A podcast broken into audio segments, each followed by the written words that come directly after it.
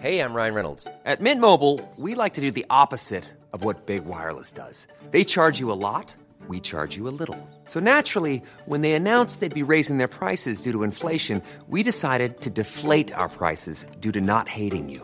That's right. We're cutting the price of Mint Unlimited from $30 a month to just $15 a month. Give it a try at mintmobile.com slash switch. $45 upfront for three months plus taxes and fees. Promo rate for new customers for limited time. Unlimited more than 40 gigabytes per month. Slows. Full terms at mintmobile.com.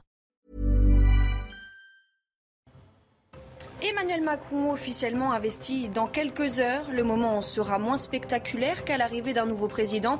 Emmanuel Macron a choisi la sobriété pour cette cérémonie. Nicolas Sarkozy et François Hollande seront présents. Tous les détails dès le début de ce journal. La Macronie qui chasse à gauche et tente de renforcer une aile sociale très faible au sein du parti.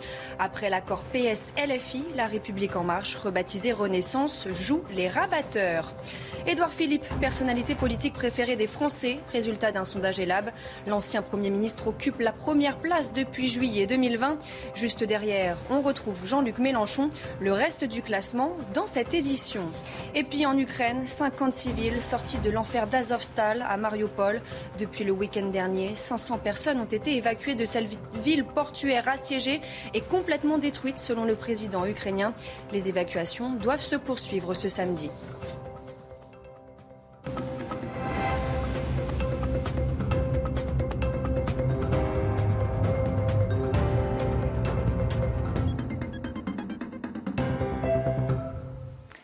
Bonsoir à tous, ravi de vous retrouver pour l'édition de l'année. Dans l'actualité, Emmanuel Macron investit pour un second mandat dans quelques heures.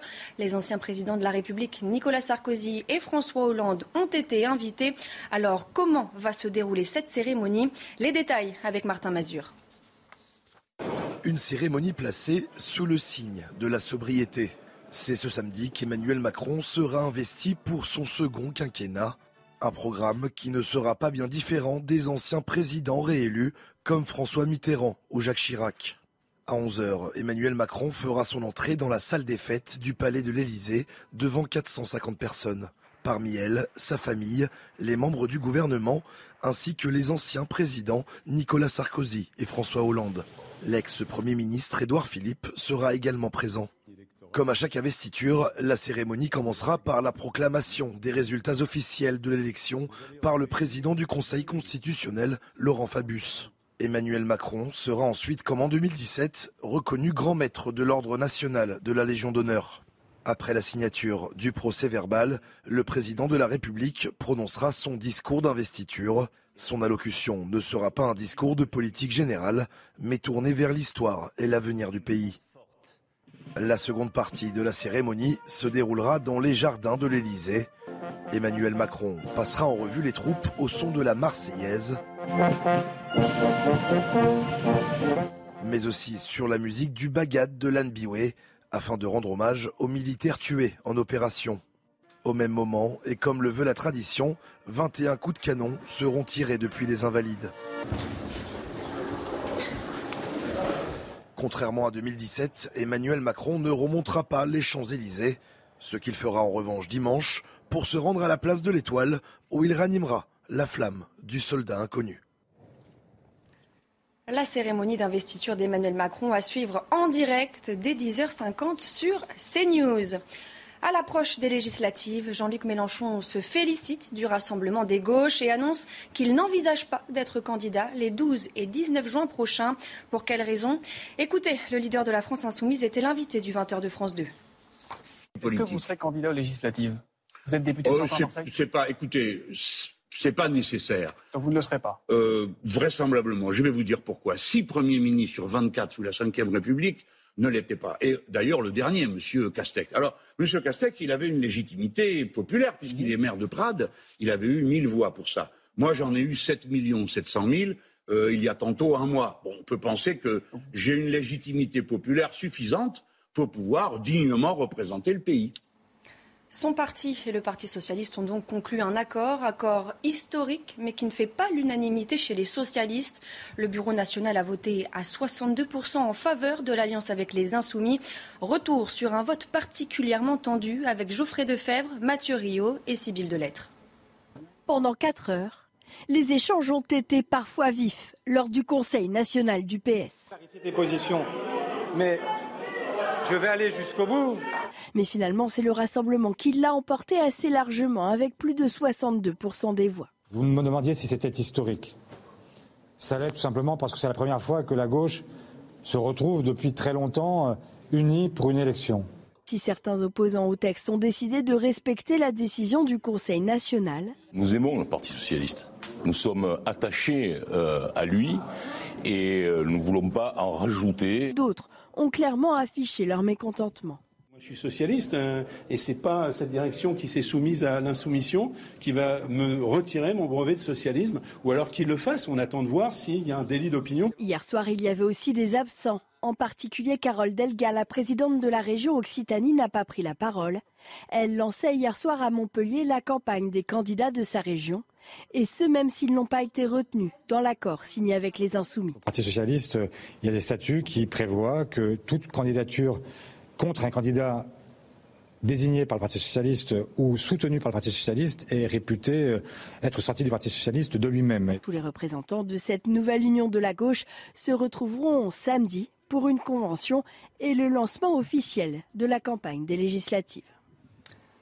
Eux ne feront pas partie de l'aventure commune. Le nouveau parti anticapitaliste refuse de rejoindre la nouvelle union populaire, écologiste et sociale. Nous ne pouvons valider un tel accord incluant le Parti socialiste, précise le parti. Le NPA organisera sa participation au scrutin de juin lors d'un conseil politique national le 14 mai prochain. Une fracture à gauche dont pourrait profiter la République en marche. Le parti rebaptisé Renaissance joue les rabatteurs et tente de séduire les socialistes déçus. On voit ça avec Solène Boulan. La Macronie chasse à gauche et tente de renforcer une aile sociale très faible au sein du parti. Dans un communiqué, le ministre de la Santé, Olivier Véran, interpelle les socialistes qui, selon ses mots, se sentent apatrides. Lui qui a quitté le parti en 2016. Je fais appel à vos convictions parce que je les connais, pour beaucoup je les partage et je sais qu'elles ne sont pas solubles dans ce pacte improbable, dans cette alliance baroque et déséquilibrée. Aurore Berger, députée LREM des Yvelines, a quant à elle rappelé le départ de deux figures emblématiques du PS. On a assisté finalement en à peine quelques jours à une liquidation euh, d'héritage sans précédent. Et je vois que des grandes figures de la gauche, Bernard Cazeneuve, Carole Delga par exemple, refusent tout simplement cette reddition. Fidèle sarkozyste désormais dévoué à la Macronie, Gérald Darmanin a interpellé ce jeudi les socialistes réfractaires à Jean-Luc Mélenchon. Nous voulons appeler avec Vincent, évidemment, les électeurs de gauche qui ne se reconnaissent pas dans les extrémités de M. Mélenchon, qui n'aiment pas les forces de l'ordre, euh, qui a une conception très particulière de la façon dont les gens doivent travailler, qui veulent absolument augmenter euh, euh, les impôts parce qu'ils pensent que c'est que comme ça qu'on arrivera à faire avancer le pays. Ben, nous leur disons, puisque vous êtes raisonnables, considérer euh, que nous sommes vos meilleurs représentants. Lors des élections législatives de juin, la majorité présidentielle espère faire élire 340 députés. À droite, les Républicains lancent officiellement la campagne des législatives ce samedi. Objectif faire oublier la déroute de la présidentielle. 400 personnes, dont une centaine de candidats, sont attendues au siège du parti à Paris, un conseil à huis clos. Et pour dissuader de toute tentation de ralliement à Emmanuel Macron, ils devront signer une charte affirmant leur indépendance politique. Édouard Philippe, personnalité politique préférée des Français, résultat d'un sondage ELAB pour les échos et Radio Classique. Parmi les surprises, Jean-Luc Mélenchon et Marine Le Pen en deuxième et troisième position. Le reste du classement avec Alexis Vallée.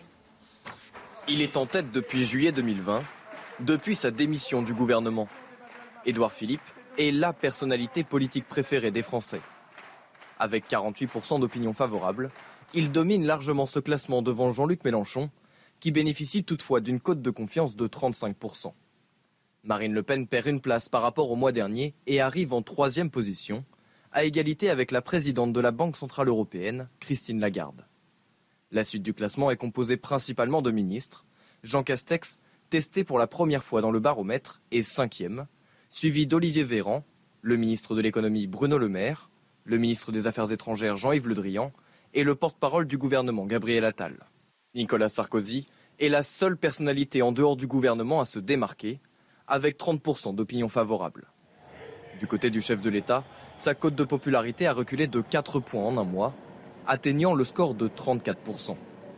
Le président réélu débute son second mandat avec la confiance la plus faible de tous les présidents, depuis 1995. En Ukraine, 50 civils sortis de l'enfer d'Azovstal ce vendredi à Mariupol, dernier bastion de la résistance. Des évacuations extrêmement lentes selon Kiev, qui accuse les forces russes d'avoir violé le cessez-le-feu décrété par Moscou. Les évacuations depuis la Syrie doivent se poursuivre ce samedi. On fait le point sur la situation avec Adrien Spiteri. Que se passe-t-il vraiment à Azovstal?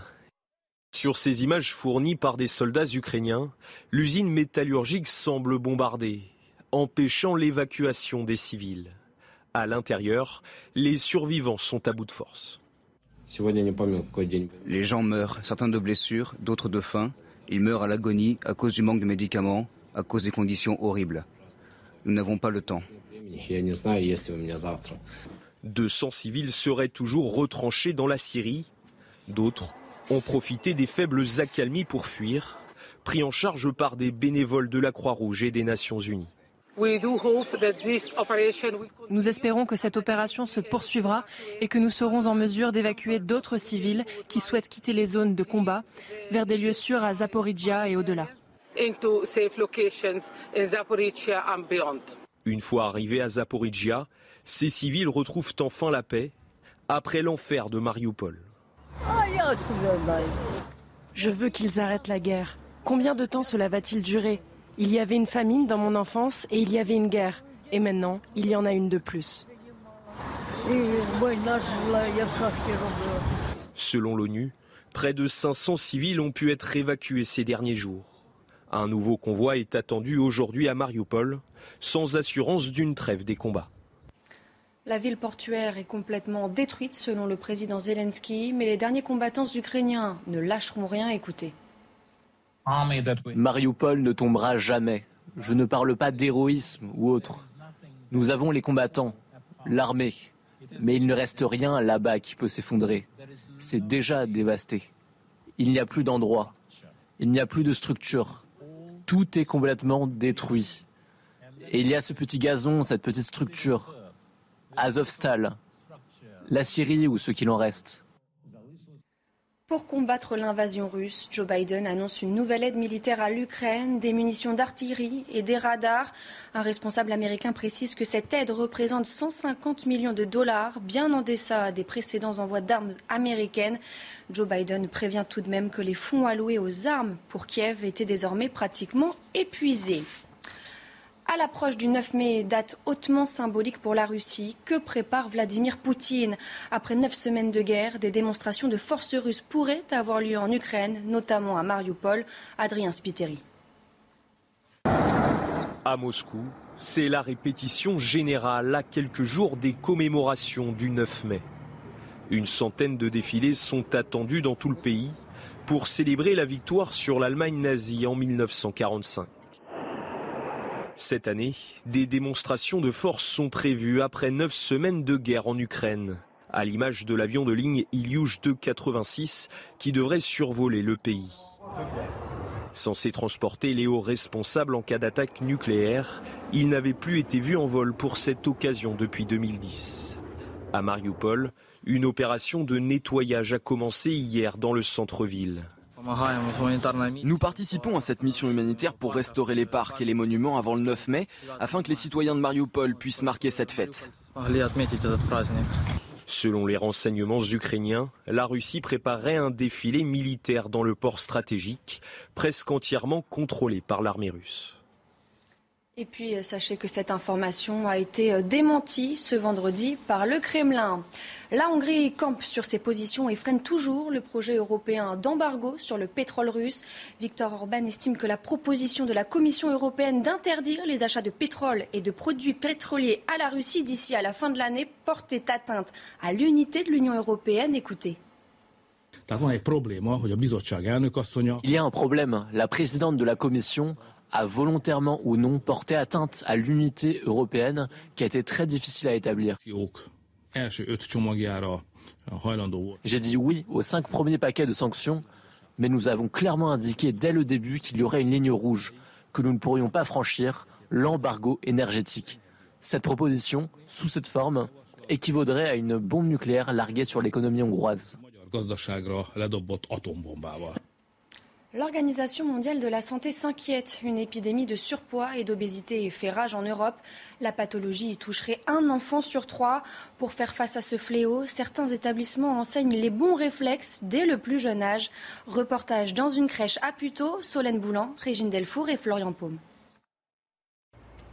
Pour les parents de cette crèche des Hauts-de-Seine, pas toujours facile de faire la chasse au sucre. J'essaie d'éviter les sucreries, tout ce qui est euh, bonbons, euh, les chocolats. C'est vrai que bon, il y a tellement de sucre caché partout. En fait, du coup, donc on peut pas trop, euh, on est un peu perdu. Tout ce qui est jus de fruits, jus d'orange, tout comme ça. Moi, je préfère à la limite lui donner une orange pressée.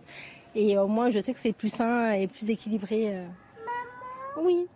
Ici, l'accent est mis sur l'équilibre des menus, élaborés grâce à l'aide d'une diététicienne. On essaye de faire de l'éveil alimentaire avec les enfants. Donc on les fait participer au repas. On a des ateliers euh, de pâtisserie où euh, du coup euh, bah, c'est un atelier du matin. On les invite à casser des œufs, à, à mélanger les ingrédients avec des fouets. De bonnes habitudes qui doivent être enseignées à l'enfant dès son plus jeune âge, selon cette pédiatre. L'alimentation, la découverte de la diversification, c'est à 4 mois. Et c'est vrai que euh, dès 4 à 6 mois, euh, ben, les, parents vont avoir énormément de questions sur l'alimentation de leur enfant. Les 5 fruits et légumes par jour, hein, c'est une bonne base. Et aussi bien bouger. On sait que la sédentarité de l'enfant, euh, le sommeil, l'alimentation, tout ça, c'est relié. Selon l'Organisation mondiale de la santé, l'obésité touche un adulte sur quatre en Europe, plus particulièrement dans les milieux défavorisés. À l'approche de son jubilé, la reine d'Angleterre a tranché. Harry, Meghan et le prince Andrew seront privés d'apparition au balcon de Buckingham Palace. Les festivités sont prévues du 2 au 5 juin pour le jubilé de platine, marquant les 70 ans de règne de la reine Elisabeth II, inégalée au Royaume-Uni. Les Britanniques vont d'ailleurs bénéficier pour l'occasion d'un jour férié supplémentaire. Et c'est la fin de cette édition. Tout de suite, le JT Sport. Et on ouvre ce journal des sports avec du football et le début de la 36e journée de Ligue 1. Monaco l'emporte 2 buts à 1 sur la pelouse de Lille grâce à un doublé d'Aurélien Chouameni. C'est le huitième succès d'affilée pour les Monégasques qui s'emparent provisoirement de la deuxième place de Ligue 1. Toujours en football, c'est le jour J pour le FC Nantes et l'OGC Nice. Les deux clubs s'affrontent ce samedi en finale de Coupe de France avec pour même objectif ramener enfin une coupe à la maison. Romain Favril.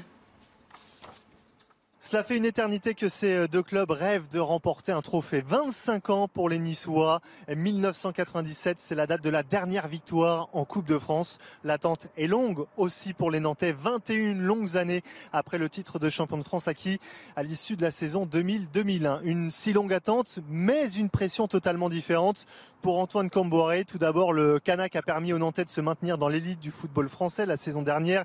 Il veut maintenant et rêve surtout de remporter un premier trophée avec son club euh, formateur. Pour Christophe Galtier, c'est tout à fait euh, différent puisqu'il est arrivé euh, sur la Côte d'Azur il y a quelques mois. Il a déjà l'opportunité de remporter un premier trophée en sachant qu'il y a aussi ce championnat de France à terminer et Nice a encore la possibilité de terminer sur le podium et de se qualifier pour la Ligue des Champions. Ce samedi soir, il va y avoir une finale passionnante, mais à l'issue de ce duel entre les deux formations, il n'y a qu'un club qui aura l'occasion et le droit de dépoussiérer son armoire à trophées. Du tennis avec les quarts de finale du Masters 1000 de Madrid. Carlos Alcaraz s'offre une belle victoire face à son idole Rafael Nadal. Le jeune espagnol se qualifie pour sa troisième demi-finale en Masters 1000 cette année. Il affrontera Novak Djokovic. Le résumé du match avec Benjamin Lamy. Les spectateurs de la Caja Marica ne s'y étaient pas trompés. Ce quart de finale 100% espagnol ne pouvait être que passionnant. Entre ces deux marathoniens, le duel a très vite atteint des sommets. Break d'entrée d'Alcaraz, des breaks dans la foulée de Nadal, et puis une fin de première manche à sens unique en faveur du récent lauréat de l'ATP 500 de Barcelone. 6-2. Alors qu'il est mené 2 jeux à 1 dans le deuxième set, Alcaraz se blesse au pied. Le numéro 9 mondial ne peut lutter et cède la manche à Nadal 6-1. Mais les douleurs s'estompent et le rapport de force bascule à nouveau lors du troisième set. Carlos Alcaraz retrouve sa superbe et finit par dominer son idole sur un dernier point magistral. Après deux défaites à l'issue de leurs deux premières confrontations, le Murcian domine enfin le Mallorquin 6-2, 1-6, 6-3. Du rugby à présent et le début des quarts de finale de Champions Cup. Le tenant du titre Toulouse retrouve ce samedi le Munster. Déjà victorieux l'an passé, les Toulousains s'attendent à un rude combat face à des Irlandais revanchards. Je vous propose d'écouter Maxime Médard. On a gagné contre l'année dernière. Ils n'ont pas forcément évolué. Le, jeu irlandais et le jeu du Munster est, euh, est, forcément le même. On connaît la ferveur irlandaise, donc forcément, euh, il y, a ces, ces choses-là qui vont qui va, qui va prendre, qui va, on va devoir prendre en compte en fait. Du handball et ces images de joie au PSG, les Parisiens sont une nouvelle fois sacrés champions de France après leur victoire sur Montpellier. C'est le huitième titre consécutif pour le club de la capitale, un record. Pour finir, un mot de cyclisme. C'est parti pour trois semaines de Tour d'Italie. La première étape a eu lieu en Hongrie et c'est Mathieu Van Der Poel qui s'est imposé. Une victoire qui s'est jouée dans les tout derniers mètres. Une arrivée marquée par la chute de l'Australien Caleb Ewan. Van Der Poel en profite et endosse provisoirement le maillot rose de leader du Giro. Emmanuel Macron officiellement investi dans quelques heures. Le moment sera moins spectaculaire qu'à l'arrivée d'un nouveau président. Emmanuel Macron a choisi la sobriété pour cette cérémonie. Nicolas Sarkozy et François Hollande seront présents. Restez bien avec nous, on y revient dans quelques instants sur CNews. Retrouvez tous nos programmes et plus sur cnews.fr.